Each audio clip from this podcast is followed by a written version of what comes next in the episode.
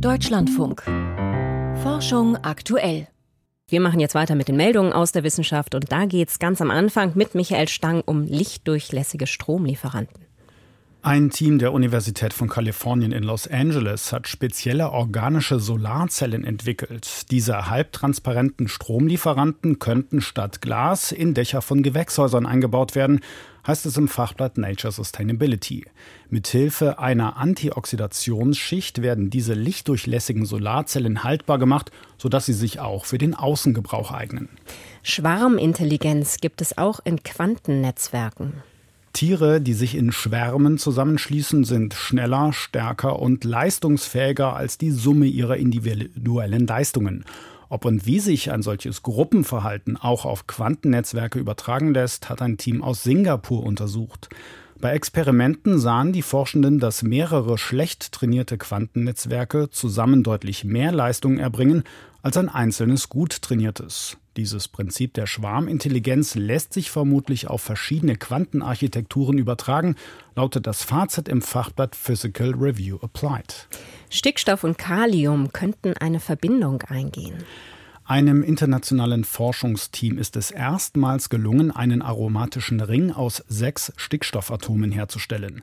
Aromatische Verbindungen sind besonders stabil und sind deshalb nicht nur in der Forschung, sondern auch in der Industrie gefragt.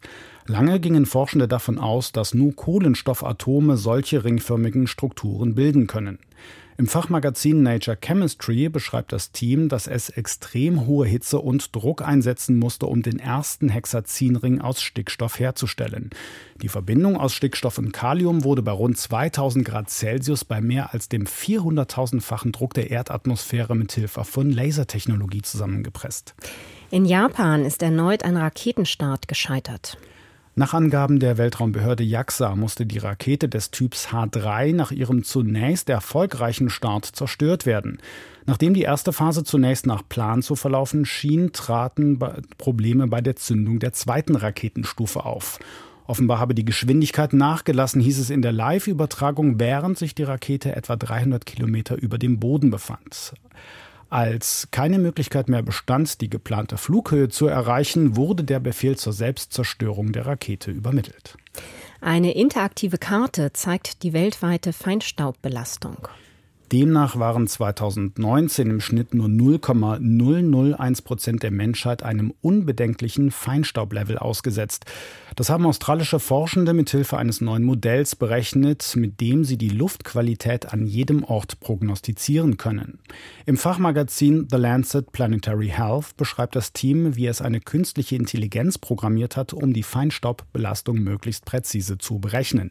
Dafür wurde die KI mit Daten von rund 5500 100 Messstationen sowie mit meteorologischen und geografischen Daten gefüttert, die zwischen den Jahren 2000 und 2019 erhoben wurden.